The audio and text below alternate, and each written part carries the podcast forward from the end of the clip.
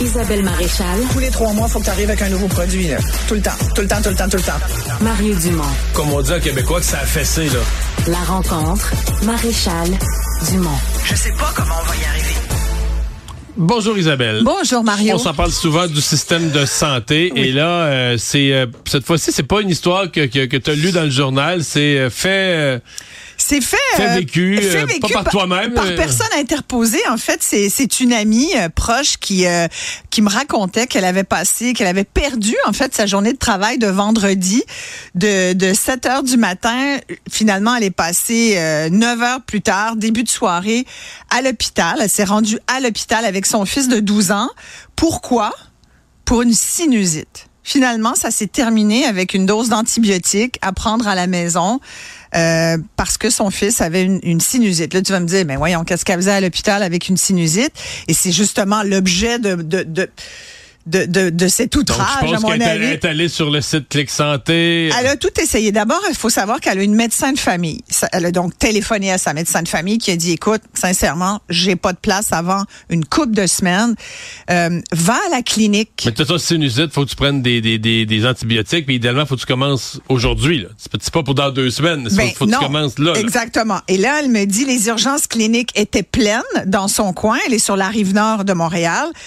Euh, que finalement, elle a appelé Clic Santé, il n'y avait pas moyen non plus. Il y avait absolument, tu sais, quand ils te mettent, il n'y a aucune disponibilité. Là. Puis là, tu as beau changer la date, t'en as pas pendant deux semaines. Elle s'est ramassée à l'urgence. Puis à l'urgence, elle, elle m'a dit, écoute, tout le monde était là, tout le monde toussait, il y avait plein d'enfants. En ce moment, faut le savoir, tout le monde est malade.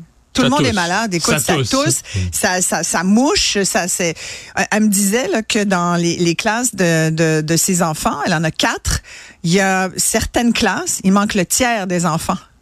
Fait que là, t'imagines, il y a une grève, il y a eu le- les congés scolaires, il y a, là, il y a la relâche bientôt, puis par-dessus ça, La toux. t'as la maladie, les maladies qui sont, tu sais, soit bactériennes ou, ou, ou virus, mais, mais toujours est-il qu'il y aura pas beaucoup de, de jours d'école cette année. Mais bref, je trouvais que c'était, je trouve que ça, écoute, je, je me disais, mon Dieu, mais pauvre toi. Elle m'a dit, écoute, je bout, j'en peux plus. Comment ça se fait que c'est comme ça? Puis elle, elle m'a dit, je- si j'avais pu aller dans une clinique privée, ben j'aurais payé pour parce que j'ai vraiment perdu ma journée. Pour finir par un, t'as envie Non, de parce te que c'est un rendez-vous, c'est un rendez-vous simple pour une situation claire, une dizaine de minutes, euh, même pas cinq minutes, une consultation, un- Puis on y a puis dit- des antibiotiques qui sont nécessaires. On n'a Ben, même pas fait, là, tu sais, on n'a on n'a pas gratté, gratté le fond de la gorge pour voir si c'était du streptocoque ou que, tu sais, c'était- simple. C'était un pharmacien, à la rigueur, aurait pu traiter ça. Je pense qu'une infirmière clinicienne aurait pu arriver au même diagnostic. Comment Sauf ça que se là, ça a fait? pris une journée au complet. Une journée de perdu au travail, c'est pas pour elle. Et puis, imagine, elle est passée par le triage avec son fils. Ils ont été triés. Après ça, il y a l'attente. Fait que si tu prends finalement la place de quelqu'un qui est vraiment malade. C'est pas que c'est pas mal. Oui, une sinusite, ça peut, tu sais, tu peux avoir une surinfection. Il faut faire attention. Faut, faut, faut. Mais c'est une surtout que maladie. si t'as pas d'antibiotiques, ça risque de jamais, non. ça risque de traîner, là. Exactement. Puis tu peux te surinfecter, ça peut bon. Mais mais c'est quand même aberrant d'aller là, d'aller à l'urgence et tout nous amène là. Et j'avais gardé, moi je suis Mais c'est peu ça notre système de santé, non? Parce que ton cas, Mais ça devrait pas passer être dans ça. la même, ben, passer dans la même journée du matin au soir, c'est pas si pire, là. C'est terrible, ça aurait été Écoute, de passer elle m'a dans- dit, j'ai le été lendemain. chanceuse. Moi, je me suis dit, oh mon Dieu, quand elle m'a dit, écoute, je suis obligée d'aller à l'urgence, demain matin, elle va Mhm. dormir là, demain matin, parce que c'est à peu près ça, selon les urgences, c'est 15 à 24 heures. T'imagines 24 heures? Ben moi, je suis parti avec ma fille une fois, là, parce que là, elle dormait.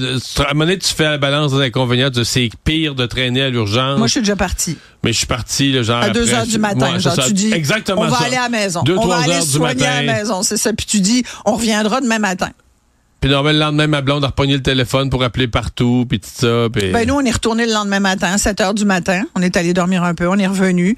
Puis finalement, Mais le nous, après, des, de après des expériences comme ça qu'on s'est abonné à une clinique privée. là. On dit, ben, Ouais. Ouais, mais tu vois, je lisais Richard Martineau en fin de semaine qui écrivait là-dessus, puis qui disait qu'il y avait justement besoin d'un médecin de famille, il n'y en avait pas, il y avait besoin d'un médecin. Quand tu as besoin d'un médecin pour un pour te pour te faire voir, là, pour avoir une consultation, qu'est-ce que tu fais? Il a payé 450 pièces pour aller dans une clinique. 450 dollars, moi je trouve je trouve que ça n'a pas de bon sens. Mario. C'est que vraiment cher. Moi, je trouve ça cher. Mais il l'a écrit, là. C'est ça. Je, Ouais, je- ouais. je le crois, là. Puis j'avais gardé, puis tu sais, je pensais à cet ami qui est allé pour une sinusite pour son enfant. Puis j'avais gardé le témoignage d'un citoyen, un patient. Lui, c'était une écharde. C'était pas dans la région de Montréal, c'était dans un hôpital dans la région de Gatineau. Puis il avait écrit une, une, lettre ouverte au ministre de la Santé pour dire, Monsieur Dubé, Monsieur le ministre, avec respect, il y a quelque chose qui marche vraiment pas dans notre système. J'ai encore la honte d'avoir abusé du système parce que je suis allée à l'urgence pour une écharde que ni le CLSC ni le, un médecin de GMF, lui, il a fait tout, le tour. On, a plein de services, mais ils sont, peux pas rentrer dans aucun. Il s'est ramassé à l'urgence, puis à 65 kilomètres de chez lui, pas à côté. Puis il, terminait en disant, euh, bon, mon CLSC avait pas les outils, c'est ce que le CLSC a dit, on n'est pas du tout outillé pour traiter ça. Là, tu demandais pas une machine à rayon X, là. Tu demandais. Non, mais les CLSC, ils font des. Mais même le groupe de médecins de famille, ouais. le groupe de médecins de famille, dès que tu as besoin d'un peu d'équipement, tu as une verrue là, que tu veux te faire brûler à l'azote, l'azote liquide, on s'entend que c'est pas grand-chose, là. Mais c'est pas tous les médecins qui ont ça dans leur cabinet. Fait qu'il faut que tu te ramasses soit chez un dermato. Ça, c'est trois soit... ans. Oh, ça, écoute, c'est c'était chanceux. Parce que là, tous les dermatos, maintenant, ils font de la, ils font pas de la, tu sais, c'est un problème de peau, vraiment. Ce qui est quand même la dermatologie. Oui, ils font de l'esthétisme. Alors, tu, tu vas où? C'est ridicule. Alors, il y a vraiment un gros problème. Puis, ça nous amène soit à l'urgence, qui déborde, ou alors au privé. Et justement, ces jours-ci sort un sondage sur l'avis des Québécois. On a posé la question à presque 1200 répondants, 1175 répondants. C'est un sondage de l'actualité, entre autres, avec Québec 125. Euh, à la fin du mois de, janvier. Et plus d'un Québécois sur deux, 52% exactement des gens, disaient qu'ils étaient fortement contre l'intervention du privé, de la présence du privé en santé. Mais ça, c'est nouveau. Je sais pas comment ils ont posé leur question. C'est la première fois que je vois ça. Les Québécois ont toujours été majoritairement pour. Là. Mais, mais ça baisse. Ce qui est intéressant, c'est qu'ils font la... Parce que moi, je pensais à la même chose que toi, puis je me disais, c'est bizarre. Je suis retournée dans d'autres sondages et tu voyais que finalement, et même l'actualité le dit, euh, en comparant les résultats de cette étude-là avec des sondages similaires antérieurs, ça donne à croire que la méfiance des Québécois à l'égard des services de santé privés s'est accru au cours des dernières mais, années. On est plus méfiant. Mais l'Institut a... Fraser suit une statistique, peut-être ça parle de ça, mais les jeunes, là, la génération montante, sont de plus en plus socialistes. Là. Et donc, ils estiment. Il y a de plus en plus de socialistes parmi les jeunes. Ben, c'est sûr que si tu parles à Québec solidaire, après, ils ont Mais fait. Ils sont allés par euh, parti politique. Si tu votes Québec solidaire, tu es à 78 contre le privé en santé. Puis c'était libéral, mais puis sous les libéraux, par exemple, c'était 60% des Québécois qui étaient euh, qui étaient pour, tu vois. Puis là, ça a baissé. Aujourd'hui, c'est euh, c'est à peu près moitié, finalement, 52 Tu sais, as 8% de gens qui savent pas trop.